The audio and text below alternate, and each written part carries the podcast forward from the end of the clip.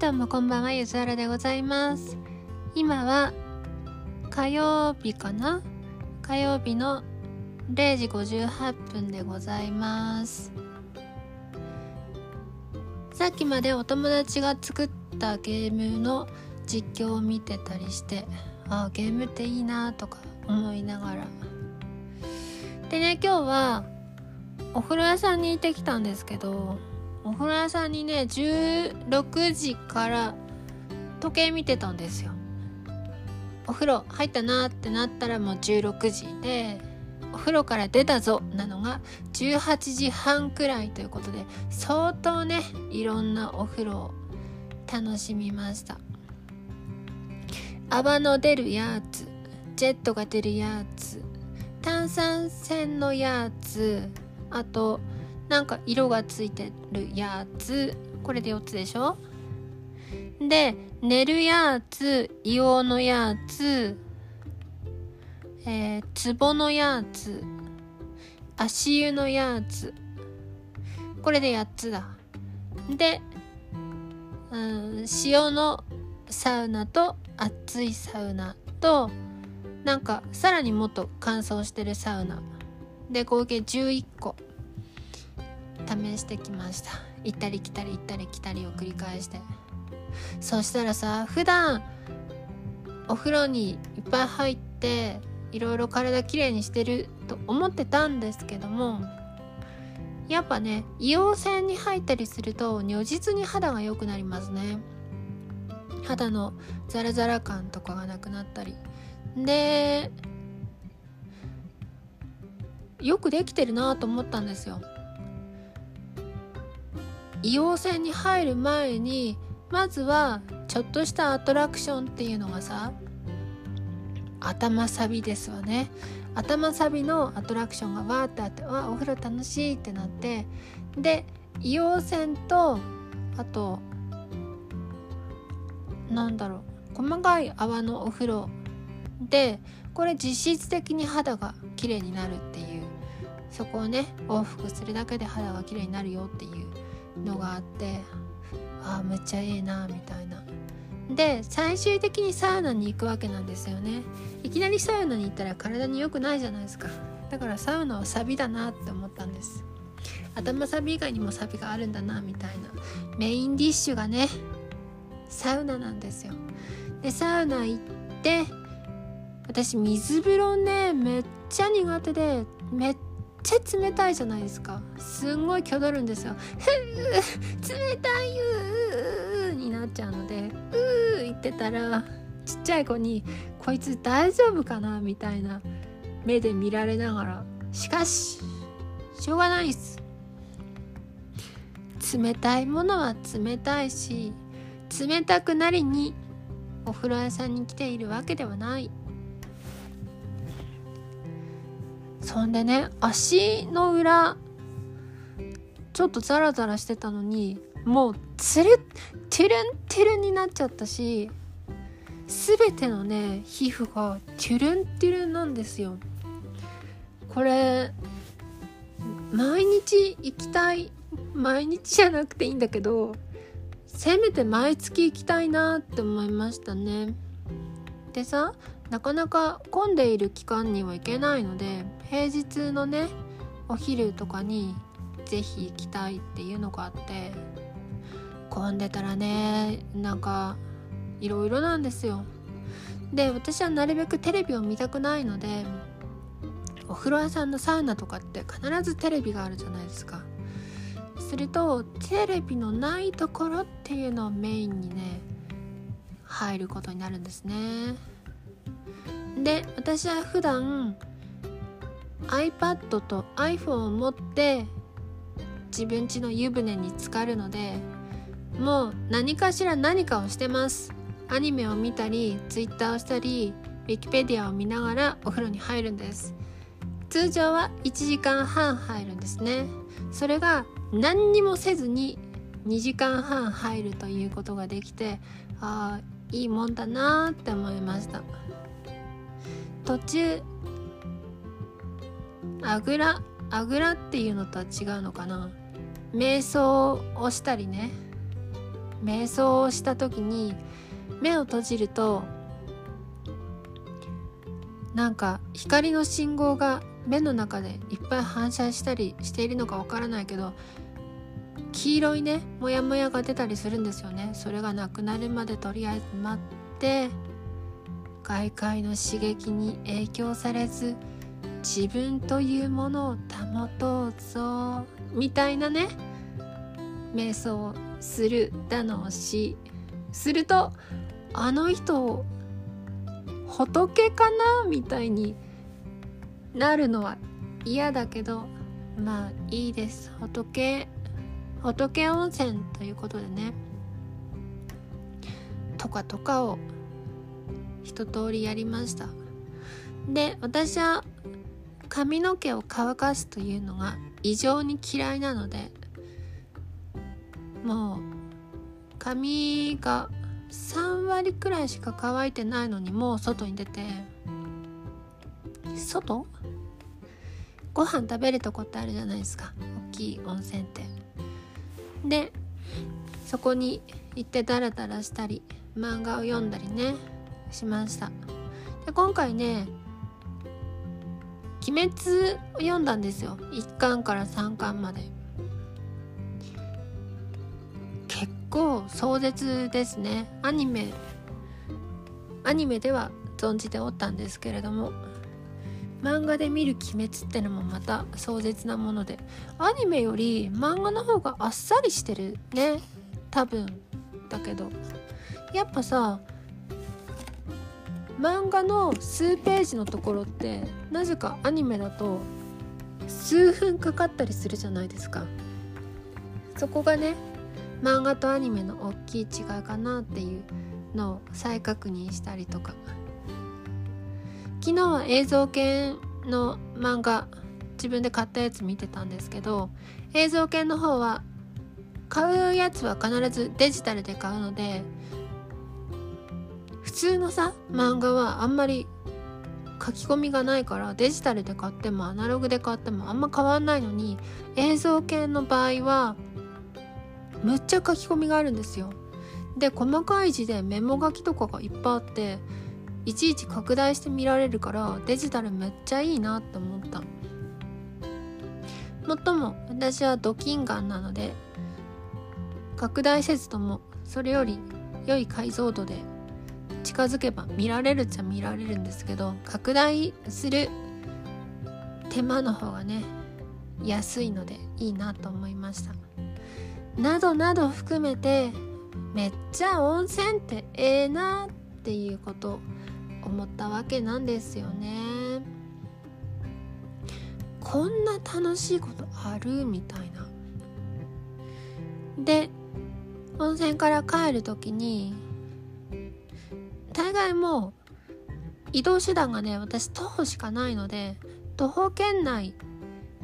徒歩1時間圏内くらいだったら大体どこにでも行くみたいな。徒歩圏内で夜もう真っ暗になってからテクテク帰ってきたんですけどこの寒空の中を。歌うまい人ってすげえなって思って弟子になりたいなって思ったんですよ。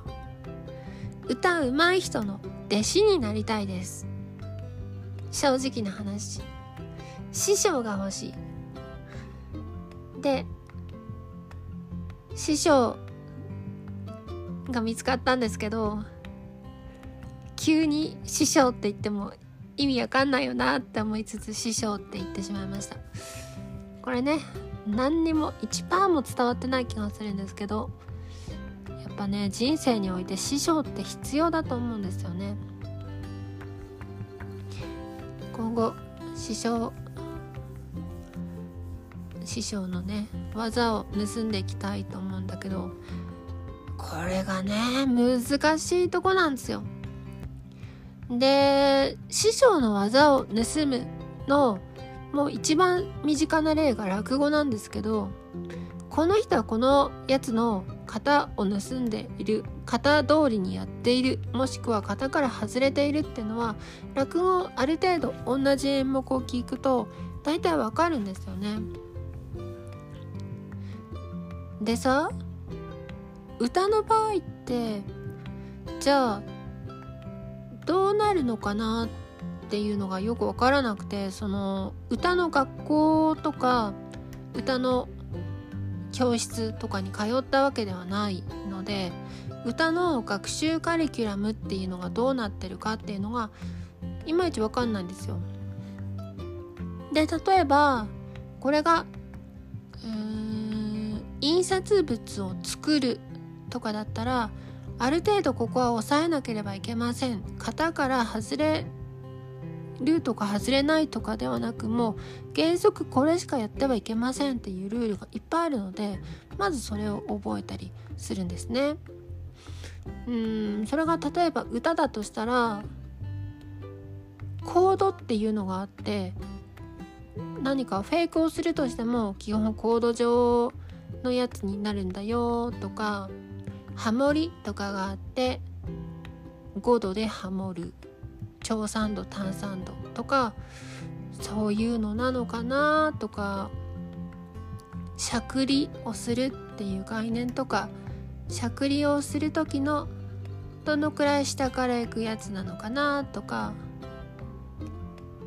歌のジャンルとビブラートの幅とかそういうのがもしかしたら全員がやらなければいけない基本的なところなのかなとかは思いつきはするんですけど実際にじゃあこうさお稽古事としてやるっていうことはなかったので未知の世界だなって思いました。そういう意味での師匠ではないんですけどね。それは何だろう先生と生徒みたいなやつだからまたちょっと違うとは思うんですけどあ師匠って言っても私が今ね今勝手に脳内でやってるだけの話なので、まあ、脳内の師匠っていうのはねいろんなとこにいっぱいいるんですよ。しかし物理的に表明をしたのが初めてということで 3D の師匠もいますね。3D の師匠のことは師匠とは呼んでないですがいろいろあります。で今日はねなんでお風呂屋さんに行ったかっていうのがねただただ自分を甘やかしたかったんですね。で例えばうなぎを食べたんですよ。880円も払ってうなぎを食べて。でお風呂屋さんに行ってでその後サイゼリアにも行ったんですけどサイゼリアではなんとサイゼリアなのに1100円も使うというびっくりで。でそれよりびっくりなのが私は普段1日にとっていいカロリー数っていうのを結構厳密に決めていてなおかつ炭水化物よりもタンパク質の方が多いぞっって言えるものしか食べないっていうルールがあるのですき家には入れないんです。すき家はそういう食べ物が一個もないので生卵くらいかな。食えるのは。そう考えるともうすき家に行ったっていう時点で自分を甘やかしてるんですけどそこにうなぎうなぎはね単純にめっちゃ好きだから。でピザっていうのもこれはね良くないですね。ただただ嬉しい食べ物ということでタンパク質とかを関係なく楽しく食べるというものをこう一日のうちにいっぱい好きなだけ取ってなおかつ何も計算しないで「はあ食べました」っていう状態になるっていうのが今年初のみならず去年から考えても初という大変ね自分にとっては画期的な一日でございましたね。そういうふうに何の制約もなく自分を甘やかすというのをしてみるのもいいかなと思ったのでした。普段はなるべく自分を甘やかさずやることをやらねばならぬ